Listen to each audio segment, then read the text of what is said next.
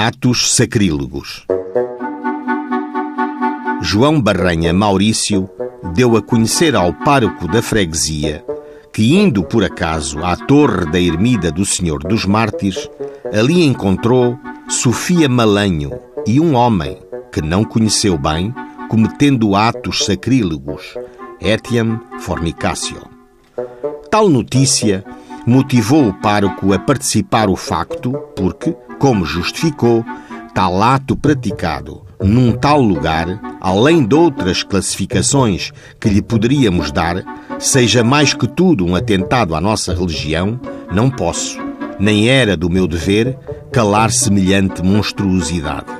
Venho, pois, ainda que com mágoa, participá-lo a Vossa Excelência, a fim de se empregarem as necessárias providências para que os delinquentes sejam punidos como merecem.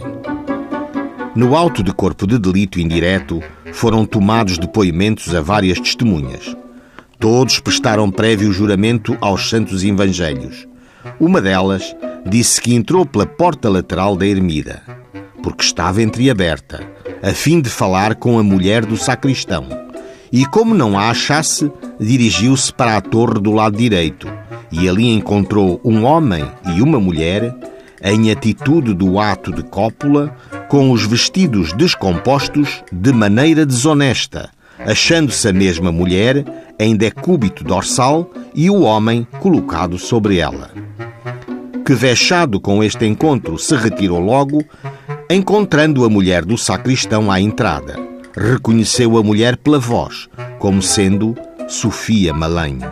Contudo, não reconheceu o homem, nem tampouco tem ouvido dizer quem seja com certeza, pois tem ouvido dizer a uns que era um calceteiro e a outros que era o irmão do reverendo pároco, cujo nome também ignora, e ainda que era um tal José Carapinha, ou ainda Domingos Espanhol, sapateiro.